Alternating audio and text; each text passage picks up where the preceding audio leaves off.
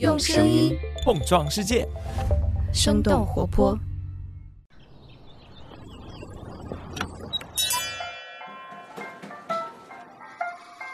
您的生动早咖啡好了，请慢用。嗨，早上好呀！今天是二零二二年的五月十三号，星期五，这里是生动早咖啡，我是来自生动活泼的梦一，几条商业科技轻解读，和你打开全新的一天。美国的明星创投机构 A 十六 Z 最近发布了一个名字叫做 Marketplace 一百的榜单。这个榜单聚集了那些为买卖双方提供交易平台的公司。他们当中呢，有刚刚获得多轮融资的创业独角兽，也有经营多年一直保持着没有上市状态的企业。当然，每年的榜单中有公司上市成功毕业，也有新的公司不断的加入进来。那这个榜单给我们展现了最近一年以来经济与市场的趋势。那今年的这份榜单会有些什么样的变化？我们又能够从中获得哪些启示呢？今天我们的清解读就与此相关。在这之前，我们先来关注几条简短的商业科技动态。首先，我们来关注一下贝壳回港上市的消息。五月十一号，居住服务平台贝壳正式在港交所挂牌交易。开盘之后，他们的股价持续上涨。截止到目前，公司市值超过一千两百亿港元。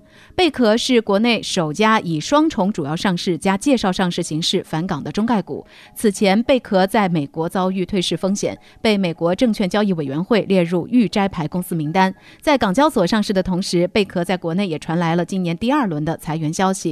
根据晚点财经的报道，贝壳已经对所有业务线和产研、运营、中后台启动裁员，预计在五月底或六月初完成。对此，贝壳方面没有公开表示回应。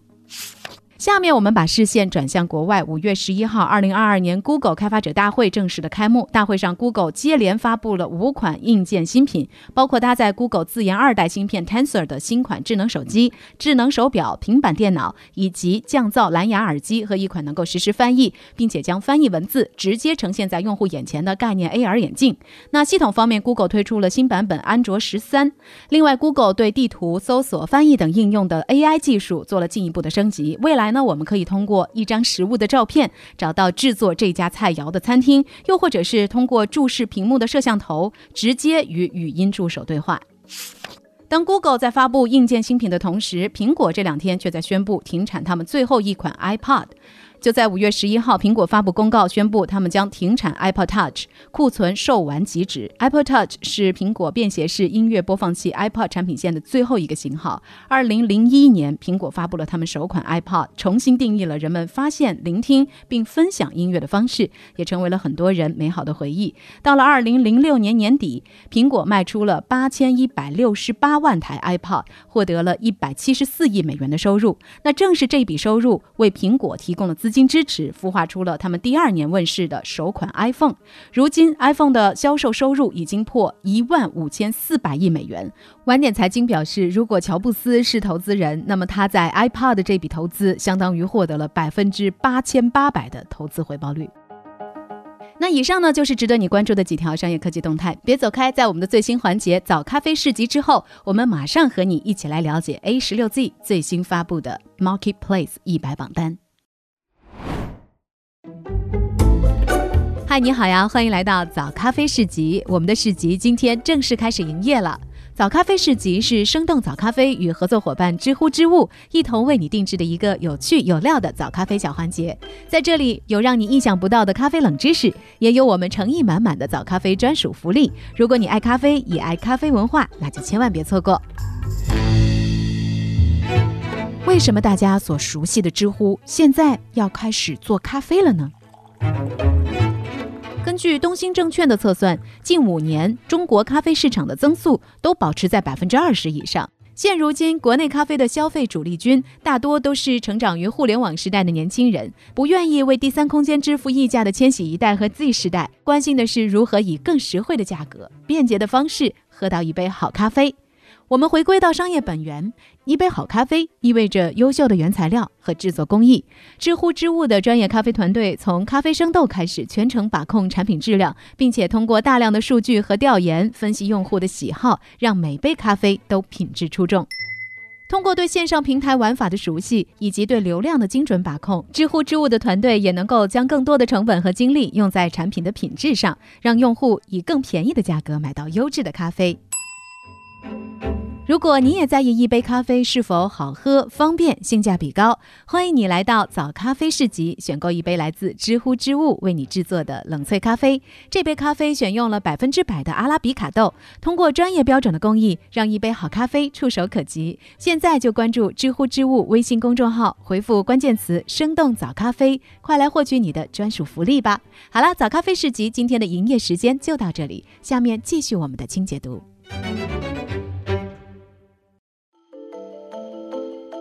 欢迎来到今天的清解读。上个月的十四号，美国的明星风险投资机构 A 十六 Z 发布了新一年度的 Marketplace 一百榜单。这份榜单的名称 Marketplace 指的是那些把商品和服务的买卖双方联系起来的交易平台，比如说我们所熟悉的打车平台滴滴、购物平台淘宝，还有外卖平台美团等等。A 十六 Z 通过分析成交金额、月活用户和网站流量，对一百家还没有上市的交易平台型的公司进行了排名。那我们先来了解一下 A 十六 Z。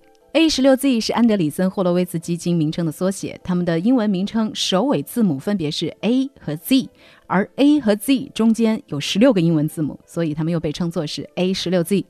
早在二零一一年的时候，A 十六 Z 就投资了当年估值最高的四家社交媒体公司，包括 Facebook、Twitter、Groupon 和 Zynga。后续的明星案例还包括有程序员们常用的 GitHub、网络媒体 BuzzFeed、加密货币交易所 Coinbase、打车软件 Lyft、VR 设备制造商 Oculus、Newsletter 平台 Substack，还有我们科技早知道节目曾经介绍过的大数据明星公司 DataBricks。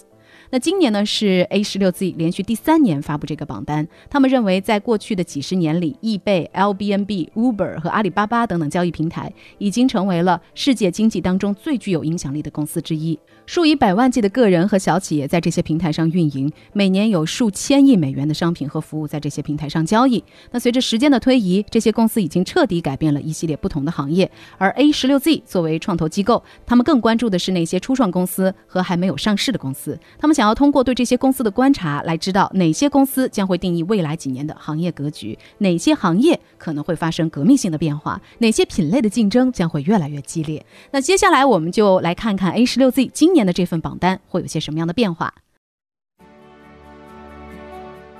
变化之一，赢家通吃不再是常态。互联网行业的马太效应一直都是很明显的，强者更强，弱者更弱，资源和用户都会向头部的公司来集中。在过去两年的 Marketplace 一百榜单当中，这种被 A 十六 Z 称作是 Winner takes all 赢家通吃的状态非常明显。赢家通吃的行业往往只能够容纳一两家独角兽企业，比如说美国杂货配送公司 Instacart。他们占据了整个榜单一百家公司成交总额的六七成。那除了杂货配送行业，像婚礼礼品卡交易平台、中小型零售商的批发平台和二手家具交易都出现了赢家通吃的状态。这些行业往往只会有一家头部公司出现在 Marketplace 一百的榜单当中，但是并非所有的行业都有这种局面。那在今年的榜单当中，有很多的行业都出现了为数不少的明星公司，比如说餐饮行业有十二家各具特色的公司上榜了，旅游行业当中有十。十家房车游和户外露营公司占据了主要的份额，还有九家票务平台和十家从某个垂直品类出发的在线购物平台都出现在今年的榜单里。变化之二，收并购频发。在 A 十六 Z 的这份榜单当中，我们还能够看到各类交易平台型的公司之间的收并购越来越多。这些公司之间的业务是接近的，有的甚至还存在着竞争关系。比如说，音乐下载平台 Bandcamp 被游戏平台 Epic Games 收购；二手服装交易网站 Tradesy 被二手奢侈品网站 Vestia Collective 收购；有着英国版闲鱼之称的 Depop 被手工艺平台 Etsy 收购。A 十六 Z 认为，尽管二零二一年的市场活动是前所未有的，但是今年可能会出现更大的波动，堪称是市场定义者的那些公司将会结合新技术和不断发展的商业模式，创造出越来越多的独角兽公司。那么，又有哪些行业的交易平台在过去一年的表现格外突出呢？突出行业之一，购物与休闲体验。美国的消费者终于开始体会到直播电商的威力了。去年排名第九十九位的二手直播交易平台 Whatnot，今年迅速蹿升到了第二十六位。这是一家交易二手潮流玩具的直播平台，后来陆续扩展到了各种球星卡、游戏王、神奇宝贝卡等等其他类型的藏品。购物领域的另一家创新公司 Curated 是一家线上的真人导购平台。除了视频直播之外，用户还可以通过官网、短信、邮件等方式与平台提供的导购专家进行交流。导购专家们会在了解用户的预算需求之后，为用户提供最适合他们的产品。用户则可以直接通过 Curated 的官网下单，并且结算。现在，Curated 主要提供的是体育用品的导购，像是滑雪、露营、自行车，还有高尔夫这些价格昂贵、初学者难以分辨的运动项目。另外，休闲体验类的公司在过去一年也获得了巨大的增长，整合了酒店资源的 Resort Pass。让用户无需入住就可以在白天享受酒店的设施，像是 SPA、沙滩、自助餐等等，让酒店行业可以合理的利用白天的空档时间，也让用户有了更多的选择。另外，游艇租赁平台 Boatsetter 则是把 Airbnb 商业模式当中的房间换成了游艇，游艇主在平台登记之后，可以将游艇出租给需要的人，平台方 Boatsetter 再从交易当中来抽取佣金。突出行业之二：票务与餐饮业。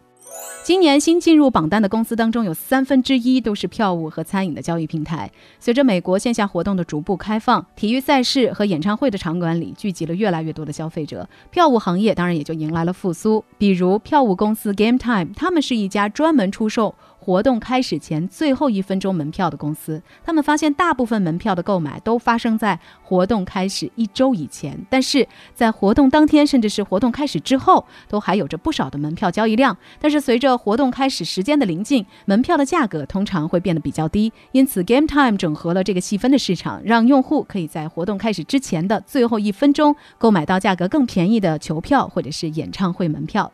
当然，随着美国各大公司重返办公室的政策开始实施，使得北美的餐饮外卖行业重新出现了繁荣。比如团餐平台 EasyCater，还有另外两家同类型的公司 Fooda 和 LunchDrop 都进入了这份榜单。另一方面，仍然在远程工作的消费者也有了更多新的选择，比如特色美食平台 GoBelly、外卖平台 Eat Street 和预制菜平台 Cook Unity，这些平台都可以为消费者来提供各具特色的食物。突出行业之三，游戏。疫情以来，人们花在游戏上的时间是大大的增加。不过，令人惊讶的是，在过去一年里，这个数字还在不断的上涨。美国人每周的游戏时长从2019年的12小时增加到了去年的16小时。游戏平台 Steam 的开发商 Valve 和 Epic Games 都进入了今年榜单的前二十名。A 十六 Z 认为，许多消费者在隔离的时候就已经建立了丰富的游戏角色关系。未来在元宇宙的驱动之下，游戏行业还将会继续的增长。那除了电子游戏《龙与地下城》《万智牌》等桌游的复兴，也使得销售这些卡牌的平台 TCG Player 来到了榜单的第十二名。突出行业之四，NFT 数字藏品。其实 A 十六 Z 并没有将 NFT 数字藏品平台纳入到统计的范围，但是他们认为 NFT 是二零二一年消费市场的重要组成部分。NFT 数字藏品涉及游戏、艺术和电商等多个领域。随着人们把 NFT 当作展现自己个性的社交货币，越来越多的线上社区，比如 Twitter 和 Instagram，都为 NFT 提供了展示的机会。A 十六 Z 预计未来几年的时间里，我们会在榜单里更多的见到这些 NFT 交易平台。当然，我们的早咖啡在上个月的节目当中也介绍过，仅仅头像类的 NFT 市场规模就超过了一百亿美元。而 A 十六 Z 本身也是 NFT 领域的倡导者，他们持有多家。相关领域公司的股份，比如说控制着 NFT 市场大部分交易量的平台 OpenSea，以及无聊猿背后的 Yuga Labs 等等。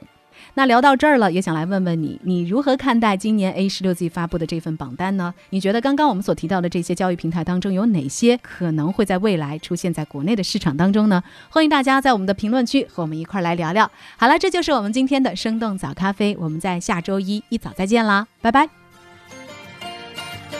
这就是今天为你准备的生动早咖啡，希望能给你带来一整天的能量。